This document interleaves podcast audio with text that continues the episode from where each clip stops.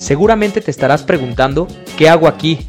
¿Por qué decidí darle play a este episodio? En donde irónicamente, dos especialistas en desarrollo de asesores patrimoniales, según nosotros, hablaremos sin paradigmas, sin esas telarañas que viven en tu cabeza desde pequeño, compartiendo información de calidad enfocado en temas como el día a día de un asesor financiero, tips en ventas, proyectos, soluciones enfocados en administración del patrimonio, educación financiera básica, desarrollo del capital humano, reclutamiento, entre muchos otros temas más. También habrán invitados que nos hablarán de su experiencia laboral y su día a día. Somos Héctor Y Carlo, bienvenido a este tu podcast, Seguro sin Paradigmas. Hola, ¿cómo están todos? Bienvenidos a nuestro primer capítulo que por fin eh, estamos logrando lanzar. Eh, antes que nada, pues quisiera presentar a, Héctor, que va a ser el colega con el que voy a estar compartiendo eh, pues el micrófono en todas estas sesiones. Eh, ahorita y más adelante les estaremos informando qué, qué, es lo que nosotros hacemos normalmente. También quisiera presentarles a Jimena, Jimena Pérez, que es la persona que nos va a estar ayudando pues con toda la parte de grabación, edición eh, y otras cuestiones técnicas que ustedes saben que, que se requieren. Eh, pues yo, Carlos Pietrasanta, permítanme contarles que nosotros nos dedicamos a, a algo interesante que es reclutar talento o capital humano eh, gente que puede estar en una edad productiva y que quizá esté buscando emprender en, algún negocio. Nosotros los reclutamos, los formamos, los desarrollamos en la industria que tiene que ver con la planeación financiera. Específicamente nos metemos a la parte de los seguros y los ayudamos en esta etapa del emprendimiento para que ellos puedan ir consol consolidando sus negocios. De ahí nace todo, ¿no? Nosotros tenemos un despacho que se llama Socio Seguro, que justamente pues hacemos lo que acabo de describir eh, Héctor y yo llevamos colaborando juntos ya casi dos años, además de que, pues bueno, Héctor ya tiene experiencia en la industria y, y pues yo también ya tengo unos cuantos añitos este, dedicándome a esto y es algo que, que nos apasiona. Entonces, pues bienvenidos a, al primer capítulo de este, este exitosísimo podcast que vamos a empezar a, a crear desde cero. Eh, Héctor, pues bienvenido también y, y, pues este, a darle. No sé si quieras un poquito más, complementar lo que, lo, la introducción que di y sobre todo, eh, pues eh, dar un poquito ya el, el, antecedente hacia dónde va el capítulo de hoy. Claro que sí, Carlos, pues muchísimas gracias este, por esa presentación. Efectivamente, pues es un placer para mí compartir eh, micrófonos contigo, también ahí detrás de los monitores, de los teclados, eh, pues también ahí eh, hacer equipo con, con Jime. Y, y, pues sí, a ver, eh, la intención es, es de cierta manera a través de este podcast a todos aquellos que nos escuchan, contarles un poquito eh, sobre el sector, eh, principalmente sobre ah, el giro de la empresa Socio Seguro, eh, cómo empezó y sobre todo eh, qué misión tiene en el largo plazo. Y eh, pues en general también hablar de temas, eh, pues creo que a todos eh, creo yo, nos interesan o nos, o nos, deberían de interesar, ¿no? Que, que es eh, en un concepto general de, educación financiera, ¿no? Y pues bueno, al final compartirles un poquito de lo poco o mucho que sabemos, como bien mencionaste, pues bueno, ya eh, incluso pues tú tienes más años eh, que yo en la industria, pero creo que eh, juntos hemos complementado esa idea de, de poder compartir esta información tan importante y aportar nuestro granito de arena eh, pues a todos aquellos que nos quieran escuchar eh, y, y, pues que les proyectemos lo que siempre hemos querido, ¿no? Tranquilidad y certeza financieramente hablando, ¿no? A todos aquellos que nos escuchen. Sí, y, y pues para, para, iniciar el podcast creo que el tema es el, el, que merece ser, ¿no? Educación financiera. Es una perspectiva al día de hoy un poco general, eh, conceptualizando qué es la educación financiera, de ahí detectar cuál es la problemática al que nos enfrentamos las personas en, en esta materia y, y, pues bueno, hablar y profundizar un poquito acerca del tema, ¿no? Seguramente ya en los siguientes episodios estaremos hablando ya de, de puntos muy particulares y profundizaremos el tema eh, a detalle. Partamos con esto, educación financiera. Cuando, cuando viene este concepto a la mente, yo pienso en todos los recursos y los, el conjunto de conocimientos que yo persona tengo y que me van a servir para poder administrar mis finanzas personales de la mejor manera previendo cuestiones, eh, riesgos que podrían venirse para mi patrimonio y el de mi familia, pero también pensando a futuro cuáles van a ser los, los retos que voy a enfrentar.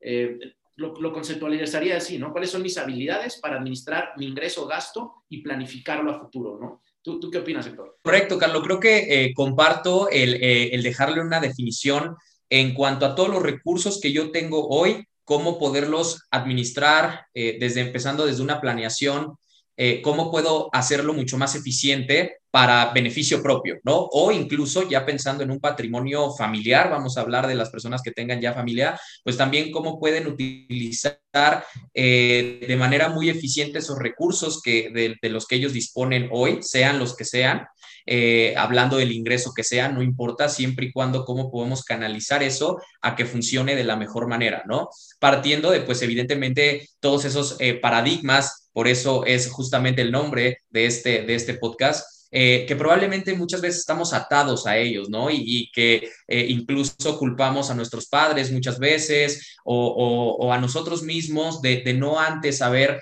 eh, de, no habernos interesado sobre este tipo de temas que a lo mejor pues, nos pueden eh, hacer la vida más sencilla financieramente hablando, ¿no? Pero sí, conceptualizándolo de esa manera, es cómo puedo yo eh, potencializar y maximizar los recursos que hoy tengo de la mejor manera, pues administrándolos y, planificando tanto a corto, mediano y largo plazo.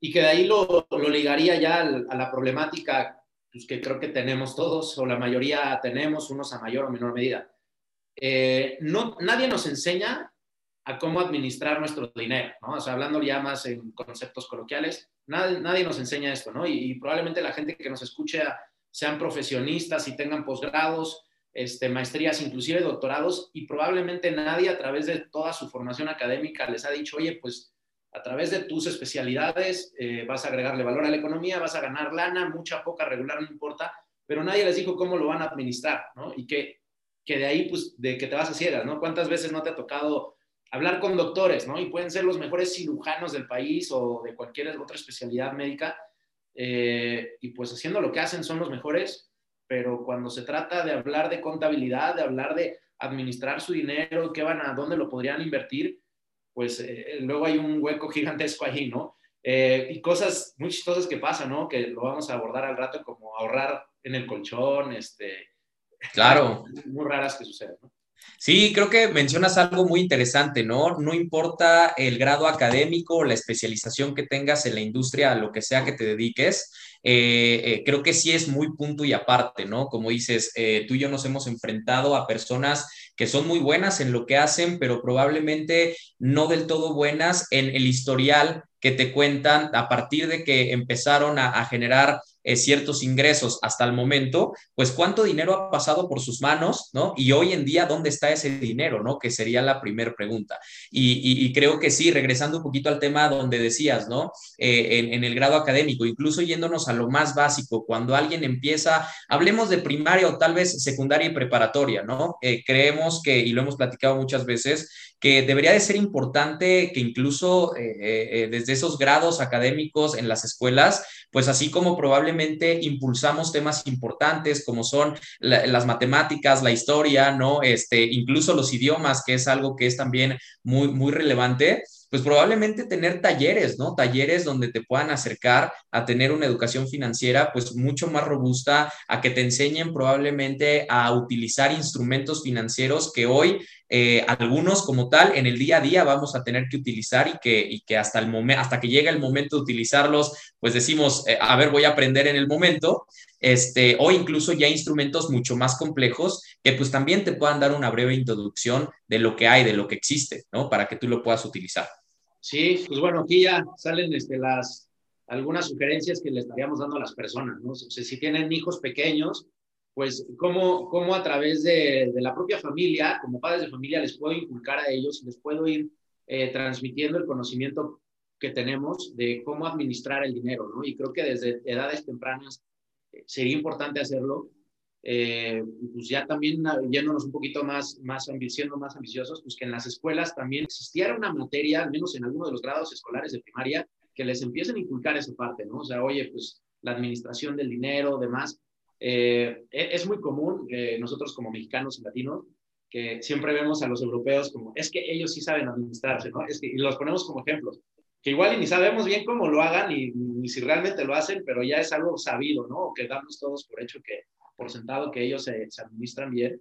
Y, y, probablemente pues es por un tema de formación, una cuestión cultural, ¿no? De que culturalmente vas viendo que tu, por generaciones tu abuelo hizo esta forma y lo ahorró y te lo se lo transmitió a tus papás y tus papás te lo transmiten a ti.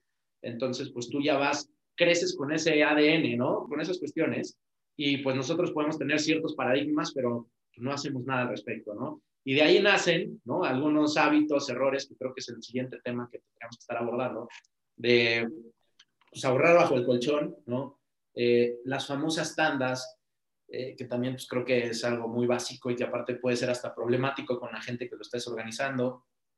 Eh, y, pues tú ya, ya empezabas a anticipar algunas otras cuestiones, ¿no? Gastarte todo lo que tienes, ¿no? Que puedes llevar ya 10, 15 años en el, siendo productivo, generando ingresos y no has logrado hacer algo al respecto, no has logrado administrar y ahorrar algo. y bueno, podríamos partir de, de, algunos de esos errores comunes. Sí, correcto, Carlos, correcto. Y creo que eh, eh, seguro estarás de acuerdo conmigo, ¿no? Eh, todo como conceptualizándolo, categorizándolo en, en, ciertos conceptos, hablaríamos de hábitos financieros, ¿no? Creo que ahorita suena o, o, hemos escuchado recurrentemente en la formación de hábitos, ¿no? De párate temprano, a las 5 de la mañana, este, cambia tu alimentación, eh, tu forma de pensar, eh, todo eso creo que se va formando con hábitos y creo que ahí debemos incluir los hábitos financieros también que tenemos que tener, ¿no? Cómo nosotros mediante esos hábitos vamos a empezar a construir pues eh, una, una mejor vida, sobre todo no, en, en, lo que puedas llegar a acumular o lo que puedas llegar a ganar, sino más bien en cómo puedes vivir tranquilo en el día a día gracias a estos hábitos financieros, que estarás de acuerdo conmigo, es algo que vemos eh, recurrentemente cuando hacemos diferentes ejercicios, donde, pues bueno, imaginemos que tenemos una, em, eh, como tal, una escala del, del 0 al 10 o del 1 al 10, y hoy en día le preguntamos a las personas, ¿no? Eh, eh, ¿Qué calificación te pondrías hoy como ahorrador y bajo qué circunstancias? Y pues hay personas que, eh, claro, nos hemos topado con unas calificaciones de 7, 8, ¿no? que probablemente el hábito lo tienen.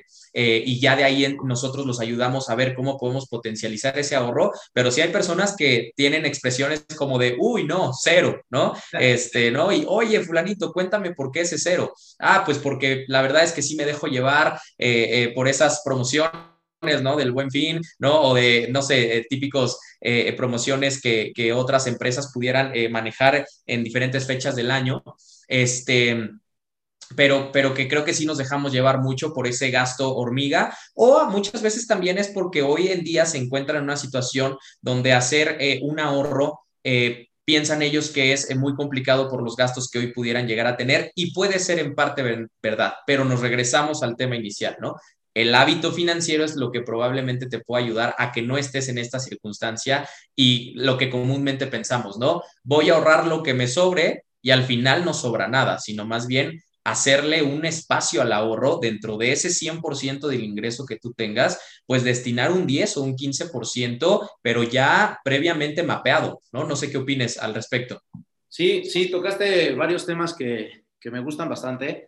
Eh, uno de ellos es nos encanta la satisfacción inmediata de las cosas, ¿no? Definitivamente. O una cultura que si al día de ahorita puedo ir a comprarme el coche que quiero, aunque tengo apenas el 10% de enganche y que sé que me va a tocar mensualidades bien altas y que va a consumir la mitad de mi sueldo, pues un mexicano lo hace, ¿no? O sea, un mexicano lo hace. Es más, yo en algún momento lo, lo llegué a hacer, ¿no? Entonces dices, es, totalmente ilógico hacer ese tipo de cosas.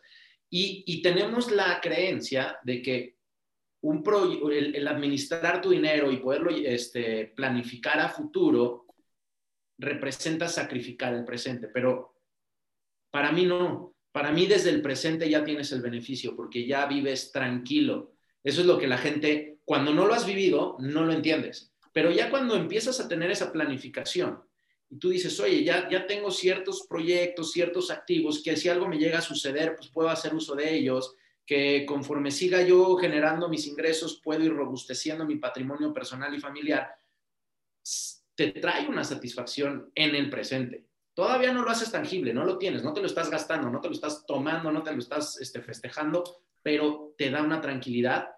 Y viéndolo desde otra perspectiva, la gente que no lo hace pues tenemos esa cosquillita, ¿no? De no estoy haciendo lo que debería, no estoy haciendo lo que debería.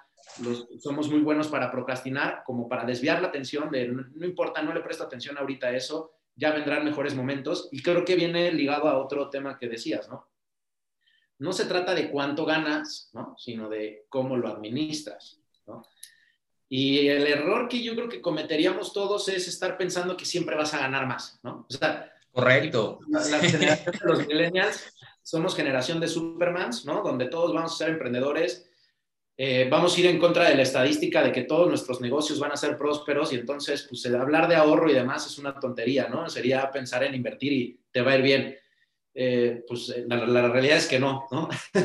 va, a haber, va a haber muy pocos, ojalá que nosotros estemos dentro de ese rango, que nos pueda ir muy bien, pero la mayoría no va a lograr pues, sacar adelante los negocios y, y no podrías hacer una apuesta all-in a que si no salió el negocio o lo que tú esperabas que sucediera, pues ahora sí estés después de 15, 20 años en una situación pues muy desfavorable y ya con pocos años productivos para poder revertirlo. Entonces, partamos de, no importa cuánto ganes, de lo que ganas, cómo lo administras. ¿no? Sí, sí, sí, claro. Y de hecho, eh, me, dio mucha, mucha gracia lo que mencionaste, ¿no? En, el sentido de, eh, justo siempre pensamos, ¿no? En nuestro pensamiento está el, no, es que ahorita como gano probablemente 25, 30, la cantidad que, quieran imaginar, ¿no? Hasta que gane 60, ¿no? Ya voy a poder ahorrar, ¿no? O hasta que gane 80, ya voy a poder ahorrar. Y resulta que así, eh, tú lo has visto, ¿no? Hemos conocido personas que tienen ingresos sumamente altos, ¿no? Que les va muy bien. Y, al final eh, terminan cayendo en el mismo pensamiento de que no es el momento hasta que llegue a tal meta de venta o hasta que llegue a facturar tanto es cuando ya voy a poder yo, yo ahorrar, ¿no? Y la realidad es que no, como también está la otra cara de la moneda, nos hemos topado con personas que, a ver, no tienen un ingreso eh, malo, pero tampoco tan atractivo, tan robusto, pero al mismo tiempo tienen una administración tan buena que hasta viven eh, más a gusto que las personas que probablemente ganan un salario, pues eh, probablemente eh, o perciben ingresos eh, muy grandes, ¿no? Y entonces creo que queda claro ese tema como para irlo concluyendo. El tema de la administración me parece que juega un rol bastante, bastante importante, sea cual sea tu ingreso, ¿no? Sí, sí, digo, si me permites agregar, antes de pasar a más cosas, en las asesorías que damos, a veces yo ponía el ejemplo de el, tío rico y el tío pobre, ¿no? O el, el, amigo, o el, dependiendo de la edad de la persona, ¿no? Pero bueno, el tío rico o el tío pobre. Y, les pongo el escenario de imagina la misma persona, o quizá conozcas a personas con, con una formación académica y con un, vamos a llamarle, entre comillas, nivel de éxito laboral o nivel de ingresos a lo largo de sus vidas similar. Y llegan a un punto de sus vidas en donde de repente uno ya tiene una acumulación de activos y de un patrimonio interesante y el otro no tiene nada. Entonces ahí es donde dices, no es un tema de los ingresos, es cómo administras esos ingresos, ligado al estilo de vida del que hablas, ¿no? Porque tú quieres, todos queremos, obviamente, pues tenemos esas ambiciones, ¿no? De, poder generar cada vez más recursos y, ¿no? sin duda creo que todo el mundo, bueno, no todo el mundo, pero muchas personas que seguramente nos escuchan tienen esa, misma este, idea.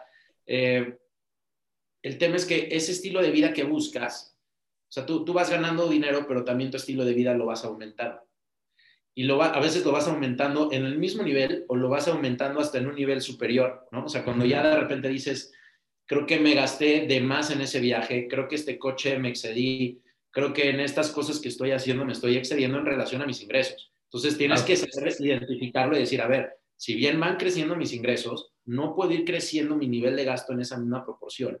Y pues también digo, ya entrando en un tema mucho más este, filosófico, pues, ¿hasta qué punto va a marcar la diferencia ya esos gastos lujo, ¿no? O sea, ya cuando tienes eh, eh, ciertas cosas cubiertas, pues ya gastar un poco más o menos no te va a hacer la diferencia a nivel de satisfacción, pero sí la satisfacción que te va a dar el de estar haciendo ya un patrimonio en el tiempo. Entonces, verlo de esa manera, ¿no? Correcto, correcto, sí, y creo que ahí entran temas que justo, ¿no? Salen y salen cada vez más ramas de, de este tema tan, tan amplio, ¿no? Pero también mencionas algo importante, ¿no? Que estamos eh, luego muchas veces muy atados a eso, ¿no? Al qué dirán, al probablemente adquirir cosas porque nos vean, ¿no? Porque evidentemente la persona vea nuestro crecimiento profesional, pero materializado en algún coche, en la ropa, en los viajes que probablemente haces, y no necesariamente quizá por, por lo que tú querías realmente lograr, ¿no? Que justo desde ahí parte ese pensamiento, el hecho de que tú puedas como tal eh, lograr las cosas que quieres, sí ser eh, ambicioso, viendo, eh, viéndolo en el buen sentido de la palabra, ¿no? Este, tener metas, tener objetivos, pero no hacerlo por nadie más, ¿no? Porque ahí es donde cometemos el error y donde probablemente nos endeudamos. Y ahora en estas épocas donde, pues bueno, Estados Unidos como tal no lo, no lo quiere ver así, ¿no? Pero en estas épocas de recesión o en estas épocas donde pues podemos ver un poco ahí el tema inflacionario de por medio y demás, pues al contrario, ¿no? La gente prefiere seguirse endeudando con cosas que no van a ser redituables, ¿no? Como probablemente un coche, este, y, demás cosas, ¿no? Que es, lo, chistoso. Temas muy padres. Eh, algo que nos hemos, hemos compartido tú y yo con, algunos asesores en las sesiones es este, pues, la, la mente cómo funciona, ¿no? Y, que dentro de la mente pues hay un cerebro reptiliano, ¿no? Un cerebro emocional, un cerebro racional y todos nos vendemos, conscientemente nos autovendemos la idea de, que racionalmente yo sé por qué estoy comprando las cosas, por qué demás. Pero la realidad es que todos esos ejemplos que decías del coche, de la, de la, ropa, de, los viajes y demás, pues lamentablemente muchas veces esas decisiones las hacemos por una cuestión de, de, de reconocimiento, de pertenencia, eh, de poder, ¿no? Esas cuestiones que están muy en nuestro subconsciente, que van todo relacionado a la aceptación de las personas, ¿no? Tú te vendes la idea de, no, es que en verdad es una gran chamarra y demás. No lo dudo que no, ¿no? Este, como la que traes, oye, este, Héctor, pero... Este, pero a lo que voy yo es, tú te compras esa idea, pero la realidad es que va mucho más allá tu mente del por qué lo estás haciendo. Entonces, pues ah, cuestionense mucho eso y creo que también ahí se pueden dar cuenta de cómo podrían ir priorizando las cosas que en la vida son más importantes, ¿no? Entrando ya a temas más profundos. Pero claro.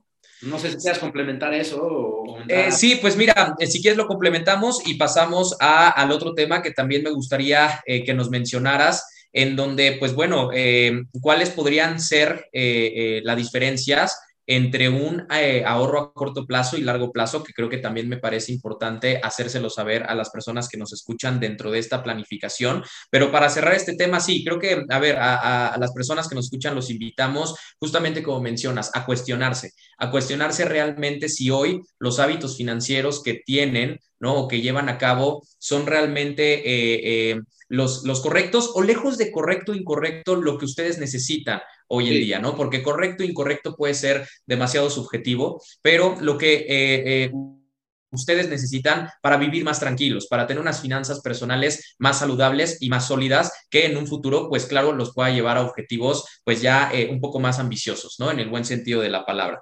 Este, pero bueno, sí, creo que es, es importante echar ojo en ese sentido. Ahora, pasando al tema de la planeación a corto plazo y a largo plazo, este, Carlos, ¿qué, qué opinas de esas diferencias? Ese es un tema muy interesante, Héctor, eh, porque, a ver, la gente creemos que hacer el ahorro, ya nada más tú, ya cuando el ahorro o, el producto financiero o el activo que tengas eh, para ahorrar, ya le podrás dar un uso de corto, mediano y largo plazo, ¿no? Y, la realidad es que no, tú tienes que tener dentro de tu plan qué es lo que viene en el corto plazo, en el mediano y en el largo. Eh, o en otras palabras, un ahorro de corto plazo jamás se va a convertir en un ahorro de largo plazo y un ahorro de largo plazo no debiera de convertirse a ahorros de cortos plazos.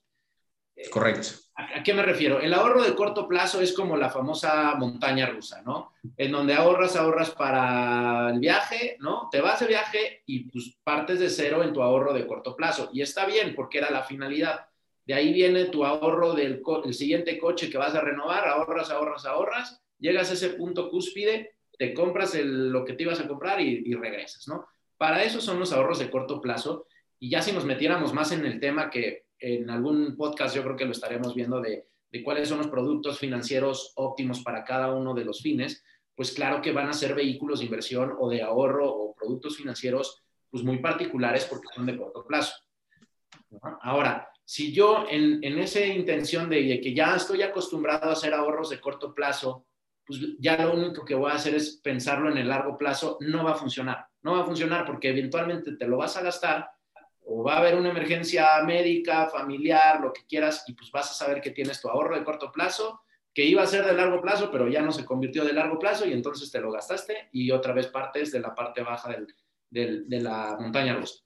Claro. Plazo, el largo plazo pues tiene que ser algo que sí o sí vas a estar cumpliendo, vas a estar formando en el tiempo, va a ser un patrimonio que, que, que se va a volver mucho más representativo a lo largo de los años y que está totalmente peleado con el corto plazo. Entonces, si, si quieres decir qué tan buen administrador eres eh, de tus finanzas personales, pues creo que sí tendrías que calificarte, no nada más porque ahorras muy bien para, para irte de viaje cada tres meses, sino pues cómo estás en el mediano y largo plazo y cuáles son los proyectos personales y familiares que vas a querer alcanzar a, lo largo de los años. Sí, Carlos, creo que, eh, bueno, estoy totalmente de acuerdo contigo. Eh, bueno, no creo, estoy completamente seguro porque lo abordaste muy bien el tema de la diferencia del ahorro a, a, corto y largo plazo, ¿no? Y aquí creo que yo nada más me gustaría aportar o agregar el tema de lo que muchos clientes nos preguntan, ¿no? Que si el ahorro entonces a corto plazo es malo o bueno. Al final, quitémonos esos conceptos de la cabeza y más bien tengamos en cuenta que dentro de esta administración el ahorro a corto plazo es necesario, ¿no? Todos necesitamos un ahorro a corto plazo, esa inmediatez que necesitamos para utilizar de esos recursos, esa reserva prudente que nosotros vamos a hacer para utilizarla eh, para alguna emergencia eh, o para alguna meta o sueño que queramos cumplir en el corto plazo, llamémosle viaje, llamémosle... Eh, un coche y demás, ¿no?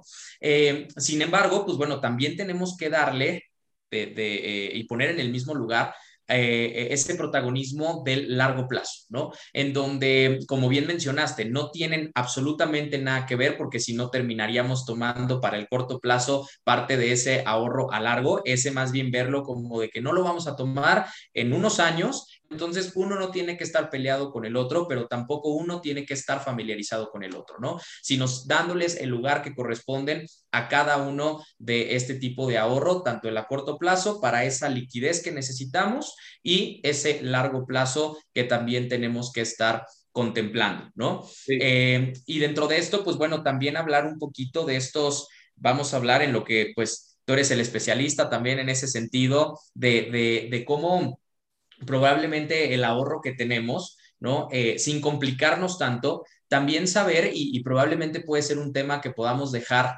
para el próximo episodio, ¿no? O próximos episodios, de ver bajo qué instrumentos pueden ser mucho más eh, provechosos, ¿no? O maximizar esos ahorros que nosotros tenemos por el simple enemigo que todos tenemos, ¿no? Y no solamente en México, sino todo el mundo, que es ese enemigo llamado inflación, ¿no? Que pues podamos a lo mejor profundizar después en, en, platicarlo a la gente, cómo hoy podemos protegernos eh, ante eso, ¿no? Sí, sí. Eh, pues bueno, a ver, podríamos ir cerrando un poquito algunos temas, ¿no? O sea, de todos los ahorros son necesarios corto, mediano y largo plazo, sin decir correctos o incorrectos. Todos yo creo que son necesarios para las distintas finalidades y cosas que, tú vas a tener dentro de tu planeación financiera. Y yéndonos un poquito más atrás en la conversación que hemos tenido hoy, pues eh, la educación financiera pues debiera de ser cómo hago consciente, ¿no? De mi ingreso, gasto, qué es lo que quiero lograr, cómo puedo entender que el, el, que yo haga una buena administración me va a traer una satisfacción inmediata de las cosas, etcétera, ¿no? Para ir cerrando un poco y que la gente pues eh, se lleve unos, tips. Y, creo que de ahí nos vamos a ir a, pues, a, algo importantísimo que yo lo planteo a veces con las personas como una pregunta. Ahorrar y slash invertir es una necesidad o es una opción? Eh, igual es un poquito tramposa mi, pregunta, pero eh, porque digo, nadie está obligado a hacerlo, pero pues la inflación ahorita la definimos, hace que tu dinero cada vez valga menos. ¿no? Entonces, si tú no tienes un instrumento financiero que al menos crezca con la inflación, pues entonces eh, el poder adquisitivo de tu lana se está, se está yendo, ¿no? Eh, vamos a, ejemplificarlo de mejor manera, ¿no? Llamemos inflación al incremento de precios de las cosas, sin entrar en detalles. que el refresco de la tiendita valía 15 y ahora vale 20 y mañana va a valer 22 y 25, ¿no? Eh, eso por todos los productos y servicios que hay en un país. Eso es, eso es inflación. Y entonces, si tú tienes un billete de 100 pesos, pues hoy vale y te alcanza para ciertas cosas. El día de mañana, esos 100 pesos, pues por el incremento de precios, ya no te alcanza para esos mismos bienes y servicios en los que habías pensado. Entonces, ¿Cómo podría mantener el valor de mis 100 pesos en el tiempo? pues en algún producto financiero, que ya será tema de otro podcast, pero de otro, capítulo, un, un, producto donde al menos esos 100 pesos crezcan con la inflación, ¿no? Eh, que al menos ya después de un año valgan, imaginemos, si la inflación fue del 6%, pues ya valgan 106 pesos los 100 originales, ¿no? O sea, tenga ese crecimiento. Para que se, en, después de ese año 1, esos 106 pesos al menos me alcancen para lo que un año antes los 100 pesos originales me alcanzaban, ¿no? O sea, sería como un poquito ejemplificar, eh, uno, que es la inflación, dos, que es la pérdida del poder adquisitivo del dinero, y tres, que la inflación la podríamos definir como un riesgo financiero y que pues todos tendríamos que estar pensando en cómo hacer que nuestro dinero al menos crezca con la inflación para que no se nos haga agua el dinero. Exacto. Sí, incluso ya ni siquiera esperando y ni tocando el tema de a ver cómo podemos tener rendimientos por encima de inflación, ¿no? Que ese también será tema de otro episodio. Ahorita lo importante sería cómo podemos hacer que nuestro dinero crezca o, vamos a decirlo coloquialmente, ¿no? Que valga lo que tiene que valer a través del tiempo. ¿No? Y que no, eh, digo, para todas las personas que nos escuchan, ¿no? Que también creo que es un tema importante, el diferenciar, ¿no? Eh, estamos muy acostumbrados o probablemente podemos haberlo visto desde, eh, pues, nuestros padres, ¿no? Abuelos y demás, pues esa creencia de mejor ahorra en efectivo, ¿no? No hay como tener tu dinero en efectivo por la desconfianza a probablemente a las instituciones financieras que hoy existen como bancos, entre otras compañías, ¿no? Este, y, que eso probablemente, pues ahí, ¿cuál es el enemigo principal que aparece? La inflación, ¿no? Como eh, bien lo explicaste.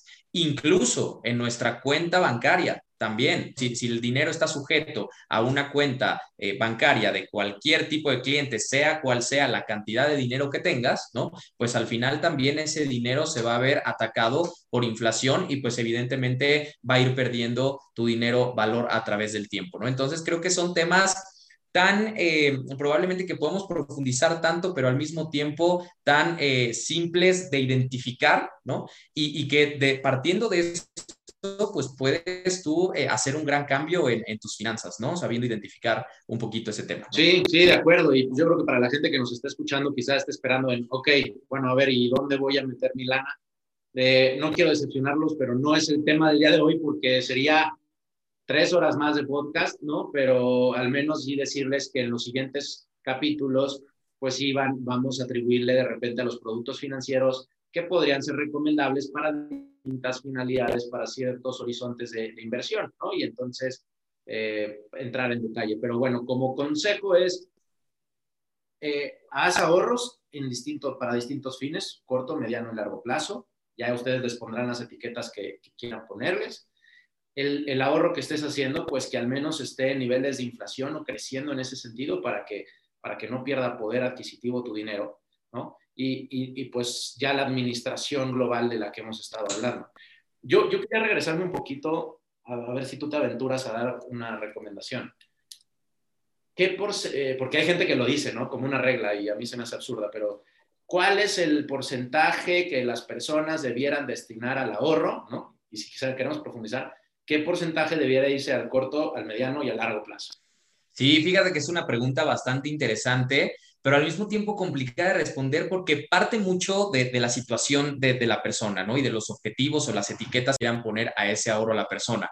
¿Qué es lo que yo aconsejo? Y, bueno, para todos los, que nos ven en, YouTube y nos escuchan, que hagan un ejercicio literalmente con una hoja de papel donde identifiquen primero del 100% que, que ustedes reciben hoy, no, no importa la cantidad, pero el 100% que ustedes generan, probablemente que clasifiquen eh, no sé, eh, probablemente en tres partes, si quieran clasificarlo en más, está bien, pero que sea literalmente gastos fijos, eh, vamos a catalogar otro porcentaje como gustos y placeres y por último ahorro o inversión, ¿no? Ahorro slash inversión, donde justamente identifiques a ver cuáles son tus gastos fijos, ¿no? Que hagas un listado de cuáles son los gastos que eh, evidentemente no puedes mover, donde te encontrarías con la sorpresa, quizá donde estás destinando mucho más dinero y por eso probablemente las personas dicen es que no me alcanza para ahorrar, es en gustos y placeres, que ojo, no estoy diciendo que no... Eh, evidentemente invirtamos en nosotros o en lo que queremos disfrutar, porque también eh,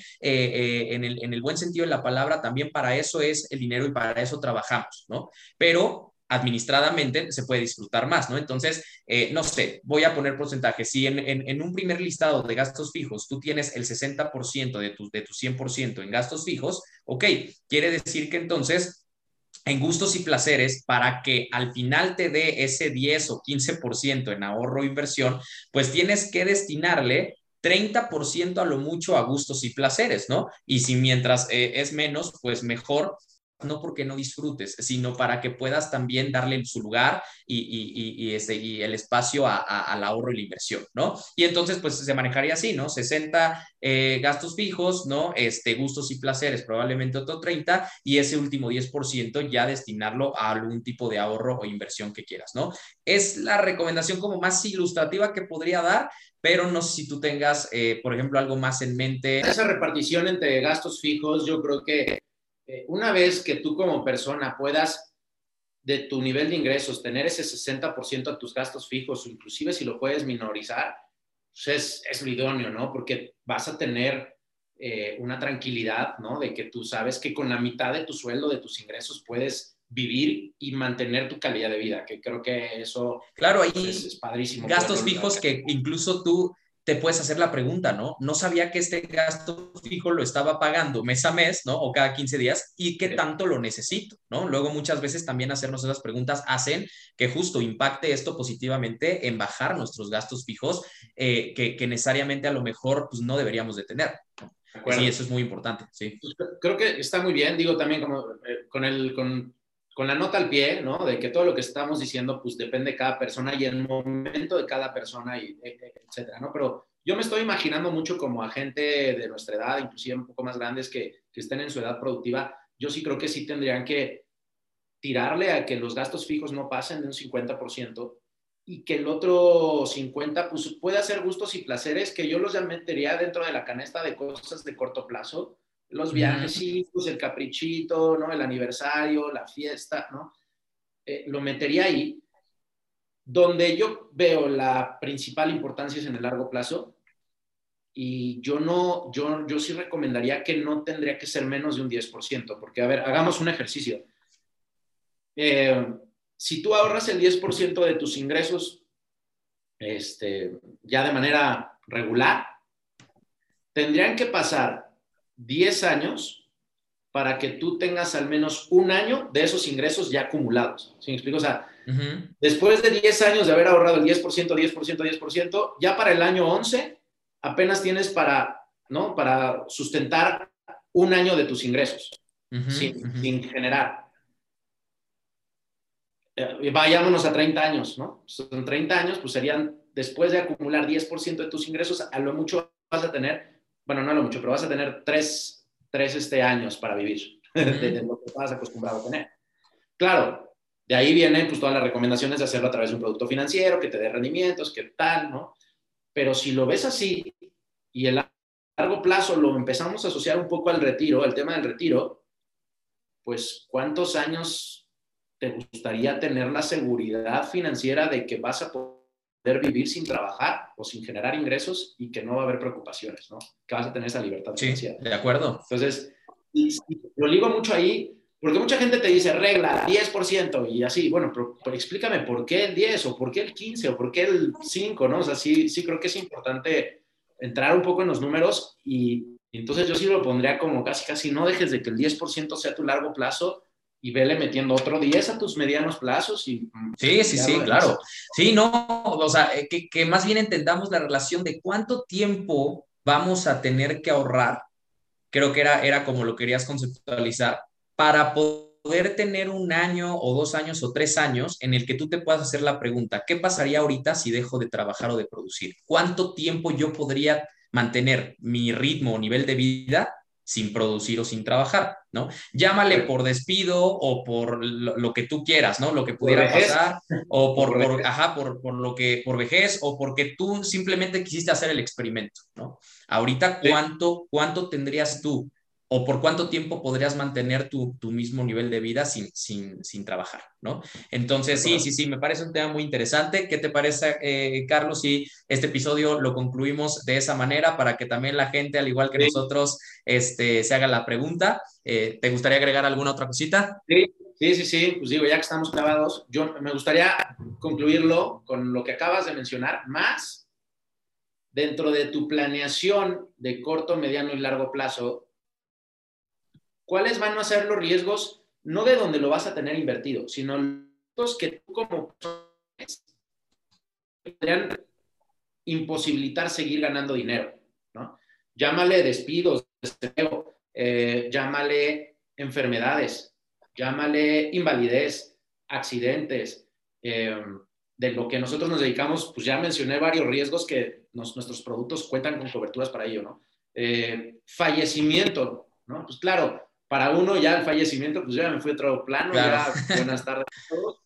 Pero, ¿qué pasa si tienes dependientes económicos? Entonces, una conclusión de que dentro de tu planeación patrimonial o financiera, hay que considerar los riesgos a los que las personas estamos expuestas y que puede poner totalmente tambalear tus finanzas personales y uno de esas es... Definitivamente, definitivamente, y me parece un tema fundamental de tocar para el próximo episodio, de justo, ¿no? Para los, las personas jóvenes de nuestras edades un poquito más grandes que nos escuchan, hacerse la pregunta de lo que hemos hablado muchas veces, ¿no? De que nos creímos eh, o nos creemos Superman, ¿no? Y creemos que nada nos va a pasar los dejo con varias preguntas. ¿Qué pasaría eh, contigo, no siendo el activo más importante, no? ¿Qué pasaría contigo si tú te llegaras a invalidar a raíz de alguna enfermedad, un accidente? Para los que tengan familia, ¿cómo cambiaría económicamente hablando eh, eh, pues literalmente el entorno de tu familia si hoy llegaras a faltar, ¿no? O sea, todo lo que acabas de mencionar, ¿cómo vamos a estar preparados más bien financieramente hablando para todo ese tipo de riesgos que mencionabas, ¿no? Sí, me parece, me parece muy importante, eh, Carlos. Pues bueno, me parece que estamos este, en, tiempo. a todos los que nos escuchan y nos ven, muchas gracias. por, darnos la oportunidad de, de, escucharnos, de platicarles de estos temas. Este, también a la gente los invitamos a que nos escriban eh, qué temas quisieran que tocáramos, ¿no? También estamos muy abiertos a, independientemente de los temas que nosotros les traigamos a la mesa, que pues también ustedes nos compartan eh, quizá experiencias o, quizá temas que quisieran saber un poquito más, en donde profundicemos un poco más. Encantados de la vida. Y pues bueno, eh, este es el podcast Seguro sin Paradigmas. Carlos, antes de despedirnos, ¿quisieras agregar algo? No, pues este, agradecer a Jimena, agradecerte a ti, agradecer a la gente que nos, nos escucha y nos vemos en el próximo episodio. Así será. Perfecto. Pues bueno, excelente tarde a todos. Que estén muy bien. Saludos. Nos vemos en el próximo episodio.